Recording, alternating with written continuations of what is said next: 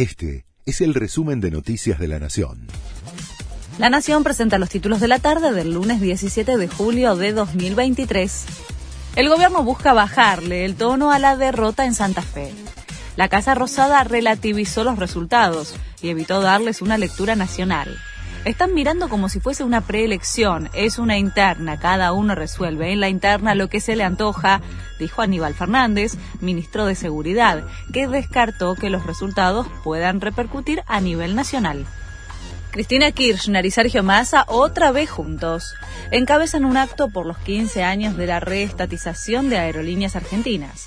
En el marco de la conmemoración se inaugura un nuevo simulador de vuelo. Es la tercera vez que la vicepresidenta acompaña al ministro de Economía en un acto desde que se confirmó la candidatura de unidad de la fórmula Massa-Rossi. Después de la polémica con el gobierno nacional, la policía de la ciudad comenzó a usar las taser. Se utilizan en estaciones de subte, centros de transbordo y en las 15 comunas porteñas.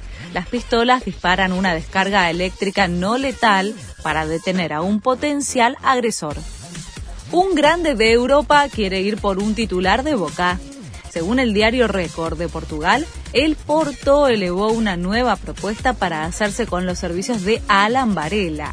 El club realizó una oferta de 9 millones y medio de euros, más otro millón ochocientos mil en objetivos para el mediocampista Ceneice de 22 años. Wanda Nara habló por primera vez desde su internación. Agradeció a su familia y amigos por el apoyo. Estoy en casa a la espera de los exámenes, dijo en sus redes sociales, y aclaró que mantendrá todo en la intimidad familiar para resguardar a sus hijos. El miércoles se hizo chequeos de rutina y algunos valores salieron mal, por eso decidió internarse. Este fue el resumen de Noticias de la Nación.